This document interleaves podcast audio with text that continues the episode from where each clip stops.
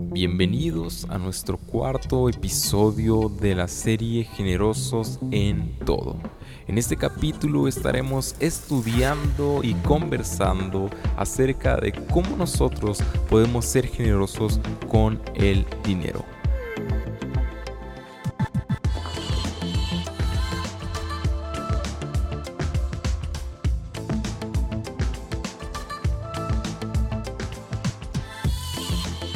Días iglesia, qué gusto poder estar nuevamente en nuestro devocional, en nuestro podcast. Ah, estamos continuando nuestra serie Generosos en todo.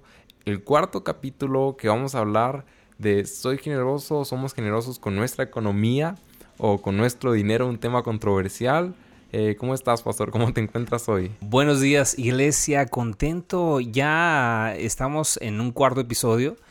Y hablando de generosidad completamente, o, más bien de manera integral, el día de hoy, ahora sí toca hablar del dinero, porque es necesario que cuando hablamos de generosidad hablemos de dinero, pero hay que hablar de la manera correcta. Así que contento de estar en un episodio más y pues una mañana más en los oídos de, de nuestra congregación.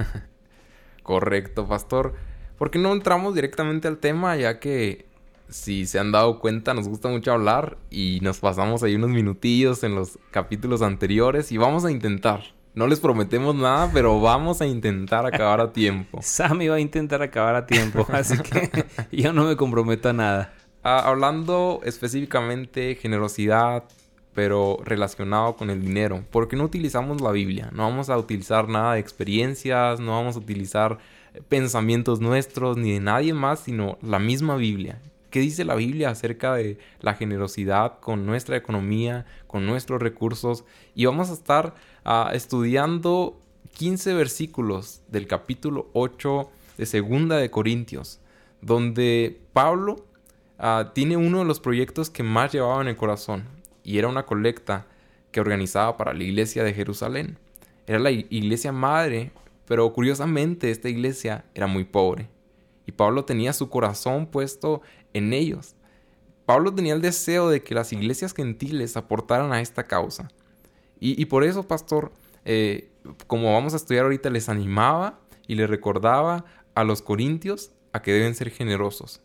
Y utiliza cinco argumentos que vamos a ver hoy para exhortarlos a contribuir. ¿Cómo ves, pastor? Ah, contento porque me alegra mucho ver que este tema, muchas veces pudiéramos pensar que el más interesado es el pastor. Y porque eh, hablar del dinero, alguna gente dice es que ah, yo mantengo al pastor. Y uno de los mitos más grandes que existen con respecto a la economía es creer que mi dinero es para el pastor. Es verdad, lo dijimos en uno de los episodios. Muchas veces no se manejan las finanzas de la manera correcta ni con transparencia. Se ven excesos o, o se ven malgiversación de fondos. Pero esa no es la razón por la cual nosotros debemos dejar de confiar en lo que la palabra nos dice. Por eso nos remitimos a la palabra.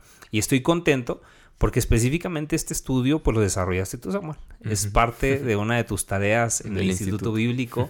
y cuando estábamos planeando eh, la serie de nuestros valores, que por si no se han percatado algunos, la primera semana vimos comunidad y vimos cómo permanecer o, preservar la unidad en la iglesia. Esta segunda semana se trata de la generosidad y estamos hablando con la iglesia de que podemos ser generosos de muchas maneras, o más bien debemos de ser generosos de muchas maneras. Entonces, me alegra decirles que este estudio ha sido preparado por, por Samuel y yo me uno en este análisis, en esta plática, en este estudio devocional eh, que, que el día de hoy tenemos para ustedes. Correcto. Bien, pastor, ¿por qué no empezamos con los cinco argumentos que utiliza Pablo para, para animarlos a contribuir a la iglesia de Corinto? El primero de ellos, ¿cuál es, pastor?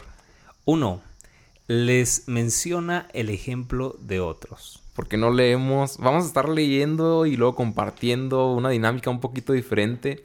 Y el versículo de 1 al 5 dice así, ahora hermanos, les damos a conocer la gracia de Dios que ha sido dada en las iglesias de Macedonia, pues en medio de una gran prueba de aflicción abundó su gozo y su profunda pobreza sobreabundó en la riqueza de su liberalidad.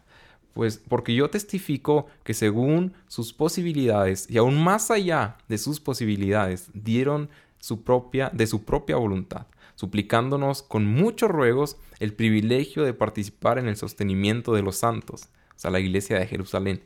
Y esto no como lo habíamos esperado, sino que primeramente se dieron a sí mismos al Señor y luego nosotros por la voluntad de Dios. ¿Qué opinas de esto, pastor?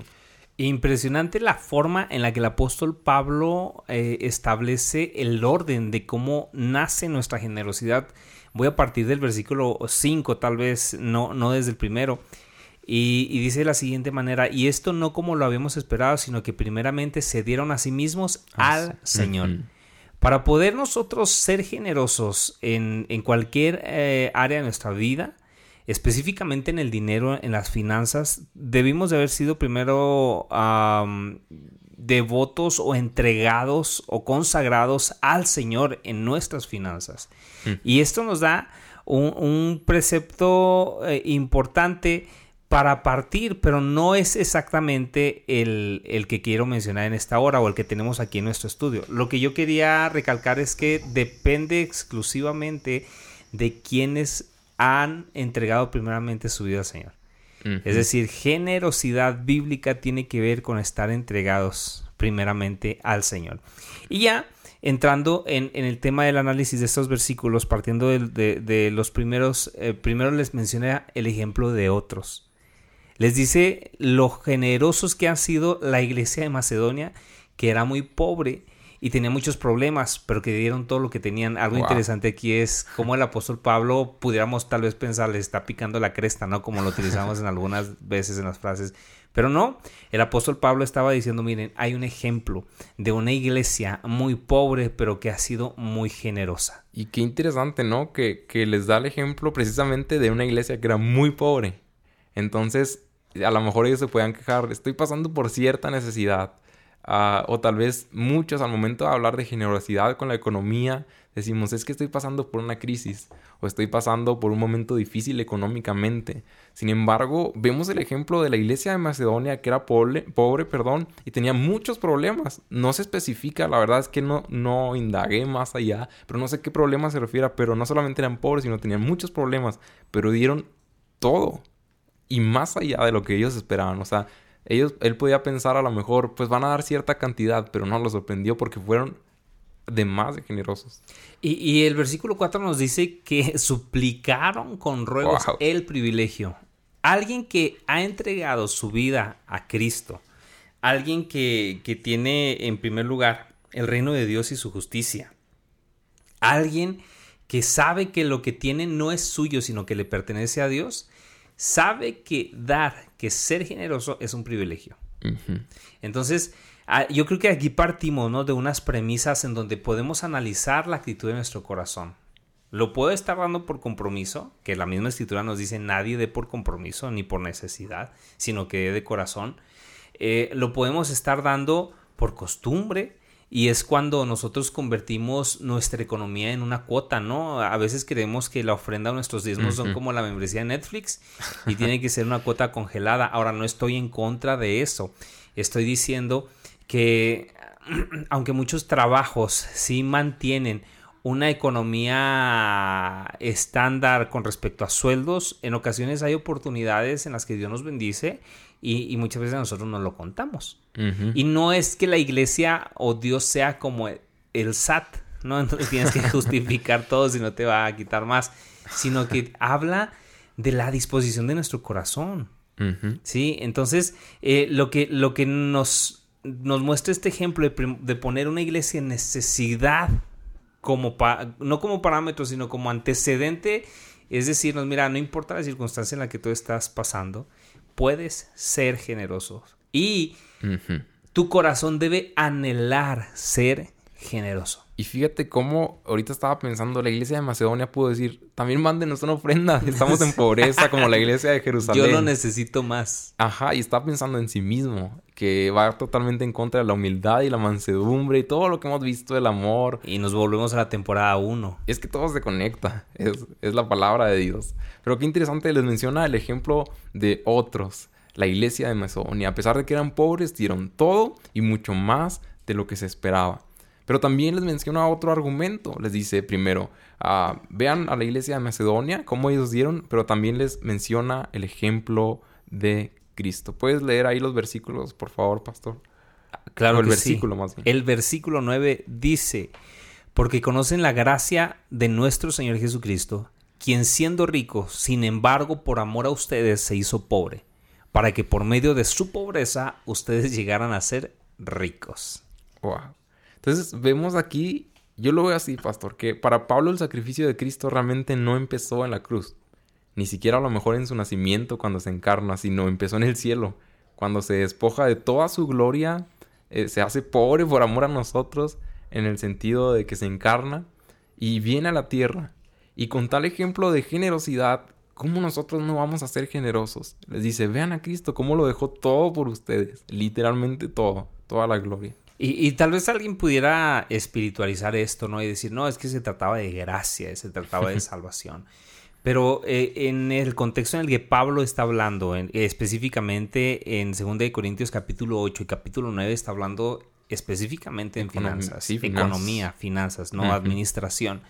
Y, tenemos nosotros que dejar en claro que, que esto no nos pertenece eh, a nosotros, o sea, el, dinero es por gracia de Dios que Él nos ha, ha permitido tener eh, esto en nuestras manos.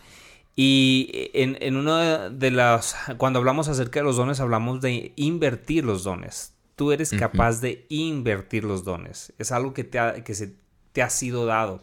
Entonces, los inviertes y buscas la mejor manera para multiplicarlo.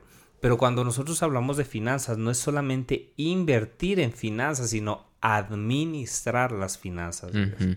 Entonces, cuando nosotros vemos que la escritura se refiere a nosotros como, como siervos de Dios, como administradores de, lo que Él nos ha dado, eh, ahí cambia también la, la percepción de lo que tenemos que hacer.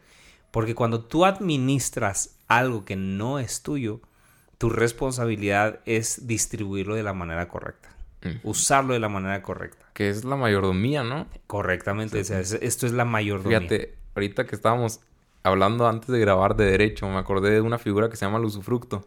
Y el usufructo hace cuenta que el propietario le presta a una persona su, un bien o lo que sea, y, la persona puede gozar y usar esa, esa cosa o ese bien, pero en algún momento le tiene que regresar el mismo bien a esa persona porque nunca es el propietario. El propietario en este caso es Dios de todas las cosas. Nosotros somos los usufructuarios.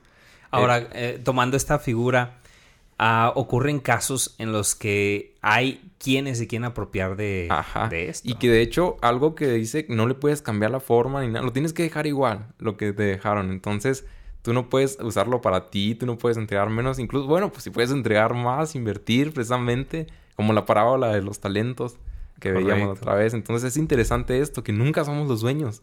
Dios nos presta esto, lo podemos gozar, lo podemos usar, pero nunca somos los propietarios. ¿Y, y cómo, cómo, nosotros nos daríamos cuenta, no? De, de o confirmaríamos esto, eh, me viene a la mente también el apóstol Pablo, un capítulo más adelante, en 2 Corintios 9, 10, dice, el que suple semilla al que siembra, también le suplirá pan para que coma, aumentará los cultivos y hará que ustedes produzcan una abundante cosecha de justicia.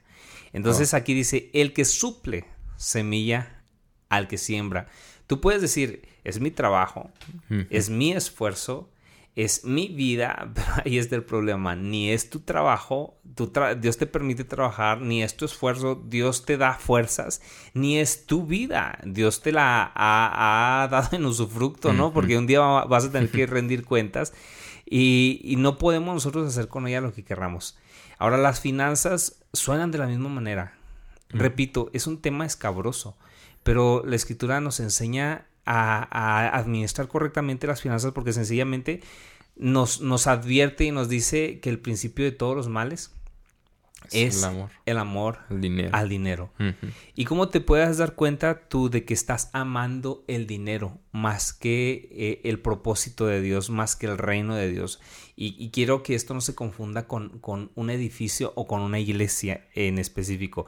El reino de Dios me refiero a las cosas en las que Él nos ha encomendado eh, invertir y en lo que Él nos ha encomendado administrar lo que Él nos ha dado. Pues sencillo. Cuando a ti te duele dar, cuando tu prioridad es cualquier otra menos el reino de los cielos. Entonces, Cristo mismo siendo Él sí dueño de su propia vida. O sea, e, Él es el dueño, no de su vida, Él es el dueño de todas las cosas. Lo vimos, todo fue hecho por medio de Él, por Él y, para, Él. el, dueño absoluto de todas las cosas se despojó de su gloria. Wow. Iglesia, vamos apenas en el argumento 3 y ya mero se nos acaba el tiempo, así que vamos a darle. Si no les dices ni cuenta se dan, así que vamos a arrancarnos y, que dure una hora esto. Agárrense y inviertan su tiempo también. Mira nomás. Ah. así empieza la, aplicación de la prosperidad. No, no, no me digas eso. Dios nos libre. Tercer argumento, les recuerda su pasado. Versículo 10, lo voy a buscar por acá doy mi opinión en este asunto porque esto les conviene a ustedes que fueron los primeros en comenzar hace un año, no solo a hacer esto, sino también a desear hacerlo. Otra versión nos dice específicamente que fueron los primeros en comenzar a dar.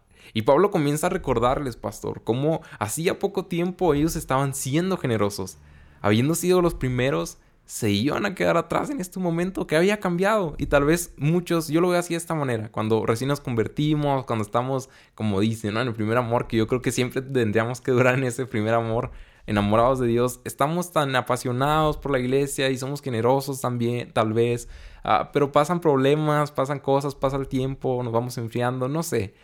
Pero poco a poco dejamos de ser generosos y no tanto como al principio.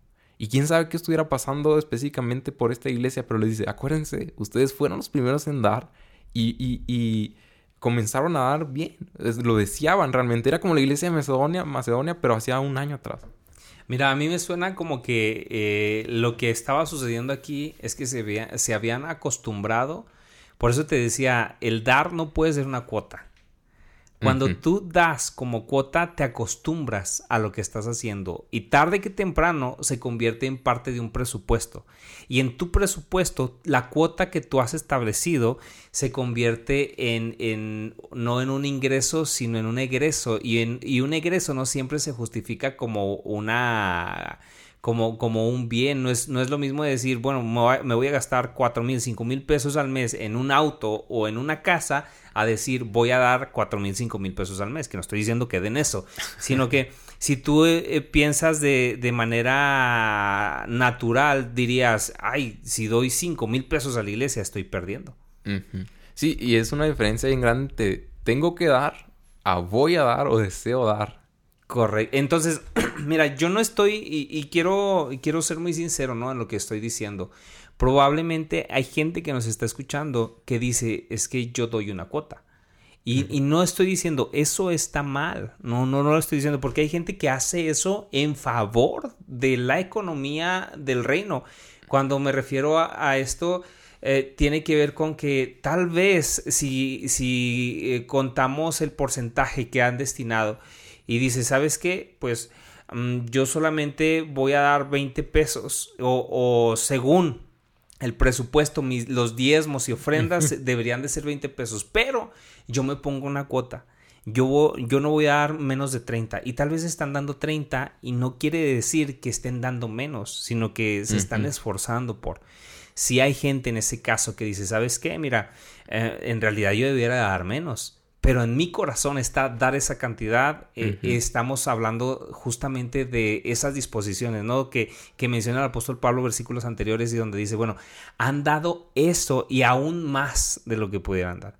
Pero cuando esto se convierte en un estándar, dice la escritura que demos conforme hemos sido bendecidos, ¿sí? Cuando esto se convierte en un estándar y tú esos eh, eh, ese porcentaje, esa cantidad, la conviertes en una cuota, va a llegar el tiempo en el que va a ser pesado para ti. Por eso el apóstol Pablo vuelve, ¿no? Y dice, miren, acuérdense de que ustedes fueron los primeros. Y acuérdense de Cristo.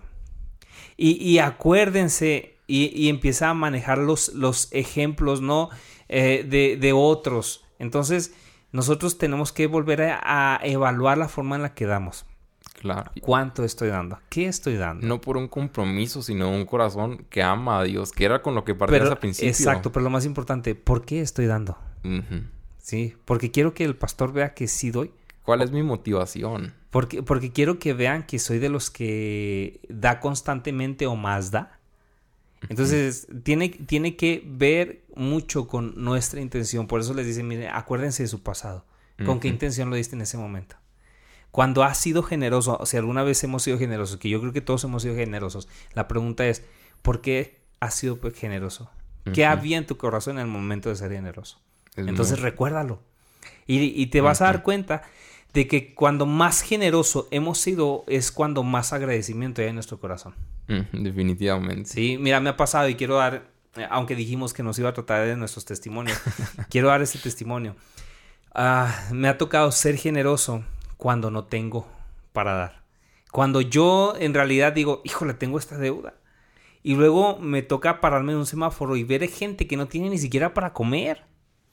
Y que yo digo, bueno, lo único que traigo aquí a la mano son 10, 15, 20 pesos. Y, pudiera decir, esto me sirve más a mí que a ellos, pero hay en mí un agradecimiento, digo, yo sí tengo para comer. Y, y, generosidad, volvemos, no se trata de cantidad, se trata de actitud, se trata de corazón. Puedes estar dando millones y decir, wow, mira qué generoso eres, pero estás recordando en tu pasado cuál es la intención con la que estabas dando. Tal vez estás dando muchísimo más de lo que dabas antes al principio, pero tu corazón es diferente. y, si tú estás dando un millón ahorita porque tienes con qué darlo, pero con un corazón no dispuesto, sin recordar el por qué lo tenemos que hacer, eh, eh, probablemente los 10 pesos que dabas cuando no tenías nada eran más agradables delante de los ojos de Dios que el millón que estás dando ahorita. Es como aquella viuda, ¿no? Que dio todo lo que tenía y era una actitud del corazón y que eso es lo que le importa a Dios.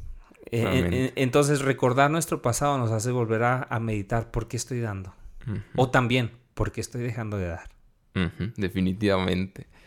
Ah, cuarto argumento. Le recuerda la importancia de llevar a la acción. Versículo 11. ¿Lo puedes leer, por favor, pastor? Claro que sí. Ahora pues, acaben también de hacerlo, para que como hubo la buena voluntad para desearlo, así también la haya para llevarlo a cabo según lo que tengan hay una gran diferencia entre querer y hacer. Dice por ahí la frase, no, el dicho, de buenas intenciones están yendo los panteones.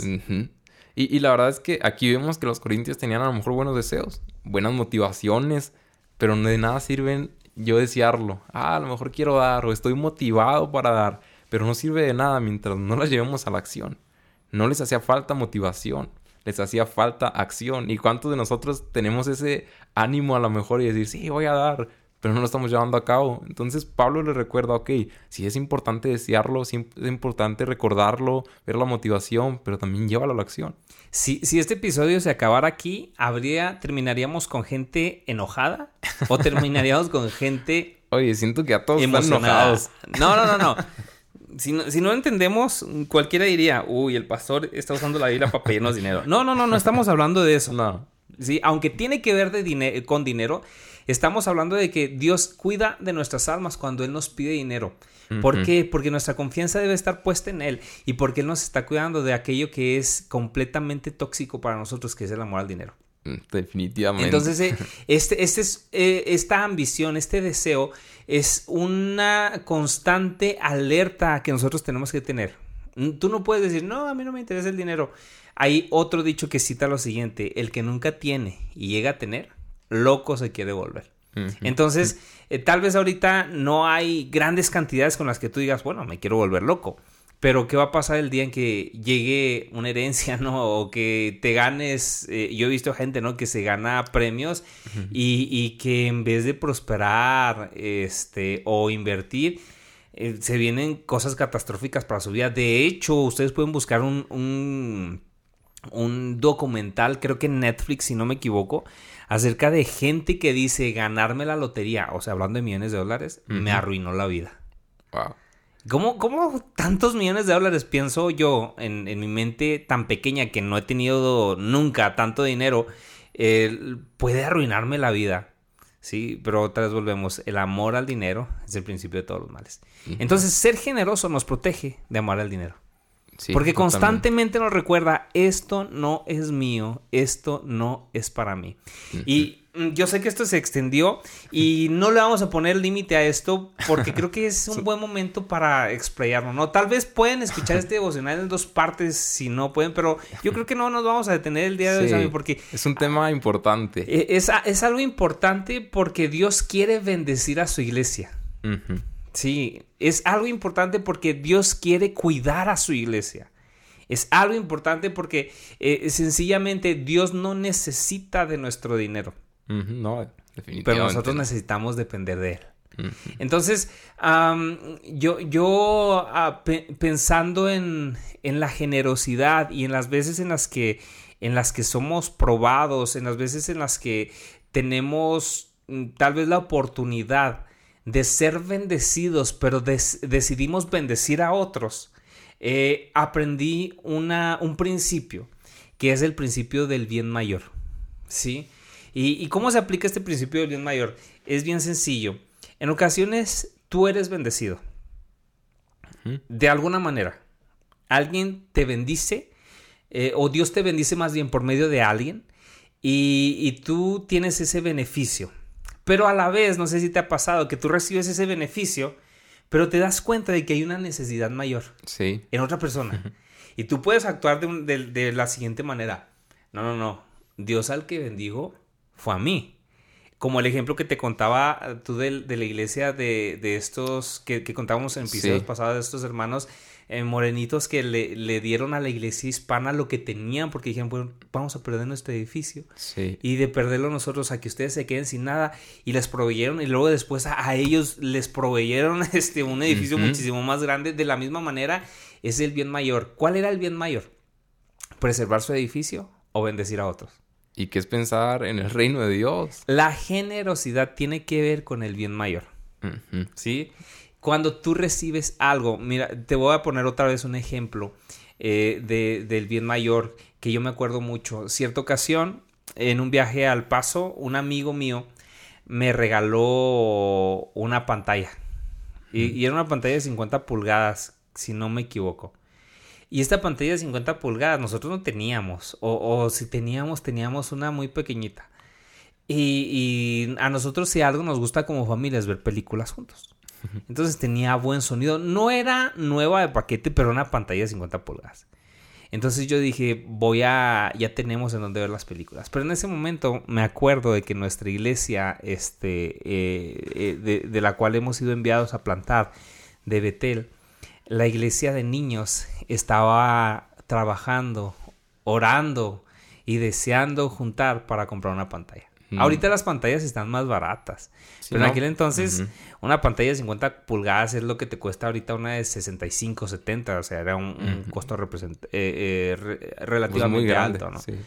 Y en esa ocasión yo recuerdo que hice, tomamos la decisión como familia. Y dijimos, ¿sabes qué? Hay una necesidad y un bien mayor.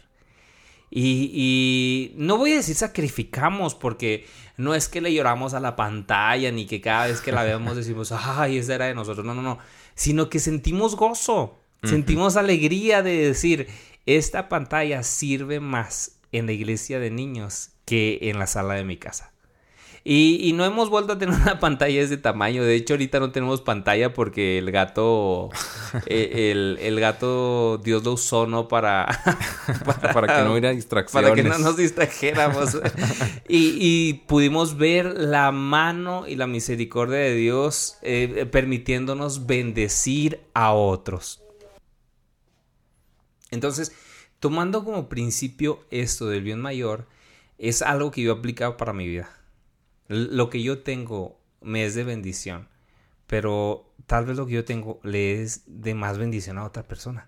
Y eso ayuda un montón para no amar al dinero, ¿no? Como es lo que mencionabas. Y amar a tu prójimo a la vez. Sí, y recordemos, ¿no? La escritura nos dice, bueno, si tú tienes dos capas y, tu hermano ves que tu hermano tiene la necesidad de una, pues dale uno de lo que tiene, ¿no? Y no está diciendo que tú voltees a, tu casa y digas, ay, que tengo doble, ¿no? y, y tengas que vivir con esa agonía. No, no, no.